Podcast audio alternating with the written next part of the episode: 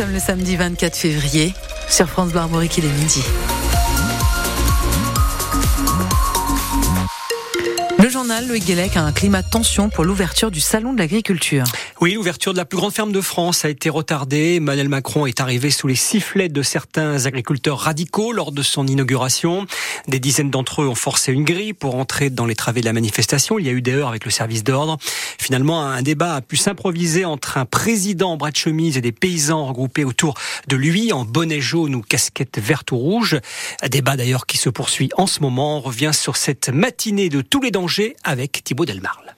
Oui, ce midi, ce pavillon 1 du Salon de l'Agriculture a retrouvé un peu de calme après une matinée chaotique. On n'a jamais vu ça, me disait un éleveur du Loiret.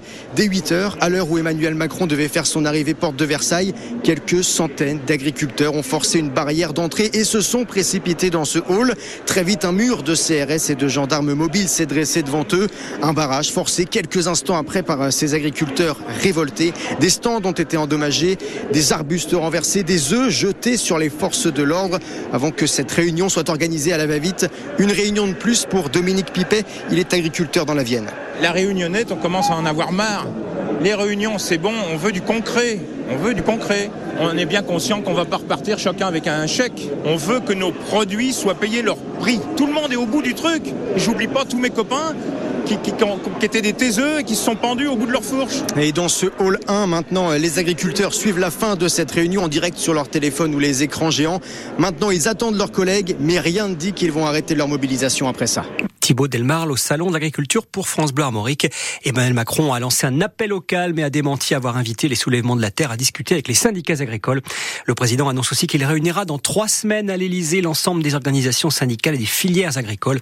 France Bleu en direct toute cette semaine du Salon d'Agriculture. On imagine que dans les prochaines heures et les prochains jours, le salon sera beaucoup plus apaisé. En tout cas, on le souhaite pour nos différentes émissions en direct. Des automobilistes visés par des jets de projectiles la semaine dernière sur la 4 voies Rennes-Nantes. Plusieurs véhicules ont reçu des morceaux de bitume décollés à hauteur de Noyal-Châtillon-sur-Sèche dans la nuit du 13 au 14 février. 12 personnes ont été blessées, 6 voitures sont sérieusement endommagées. Un appel à témoins est lancé par les gendarmes de Bain-de-Bretagne. Deux accidents sur la nationale 165 ce matin au niveau de Brec entre Lorient et Auray dans le Morbihan. D'abord une première voiture a fait une sortie de route et puis dans l'autre sens un deuxième véhicule s'est retourné. Les accidents sont en partie dus à la grêle. Il n'y a pas de blessés. C'était il y a deux ans. La Russie envahissait l'Ukraine. Deux ans après, le bilan humanitaire est très lourd. Au moins 70 000 morts et 120 000 blessés côté ukrainien, sans compter les 6,5 millions de réfugiés qui vivent à l'étranger, dont 4 000 en Bretagne. C'est le cas de Tetiana, de 42 ans, qui vit à Cesson-Sévigny avec ses trois enfants. Fanny Borel, vous l'avez rencontrée pour France Bleu Armorique. Il y a encore deux ans, Tetiana Ilyashenko vivait à Nikolaïev, une ville du sud de l'Ukraine, entre Kherson et Odessa, toute proche de la Crimée. L'invasion russe a bouleversé son quotidien. C'est dangereux pour moi et pour les enfants parce que chaque jour, bombardement, raquettes et drones tombent dans mon ville. Une situation intenable pour cette mère de trois jeunes enfants de 3, 2 ans et 6 mois.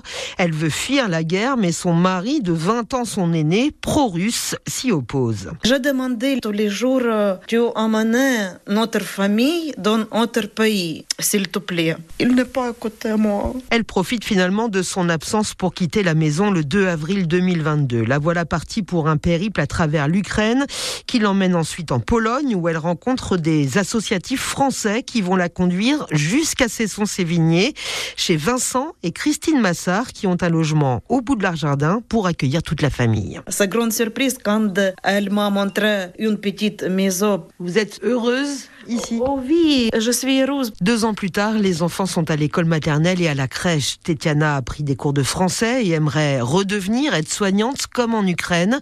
Elle sera à l'OFPRA lundi où elle déposera sa demande d'asile.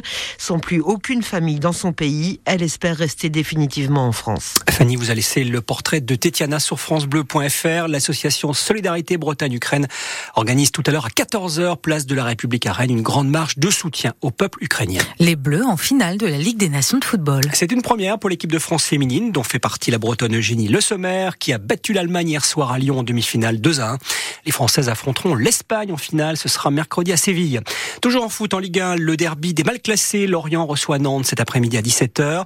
Ce soir à 21h, Brest se déplace à Strasbourg, Brest dauphin du Paris Saint-Germain. Hier soir, Lyon s'est imposé à Metz 2 à 1 et poursuit sa remontée au classement. En Ligue 2, à suivre à 19h, Guingamp qui se déplace à Bordeaux et puis Concarneau qui reçoit Laval. Enfin, en tennis de table, les Français se qualifient pour la finale des mondiaux. C'est une première depuis 1997 en battant Taïwan 3 à 1. Le plus jeune Français, Félix Lebrun, n'a que 17 ans et c'est lui qui a donné le premier point à la France. La finale, ce sera demain contre les terribles Chinois, midi 5.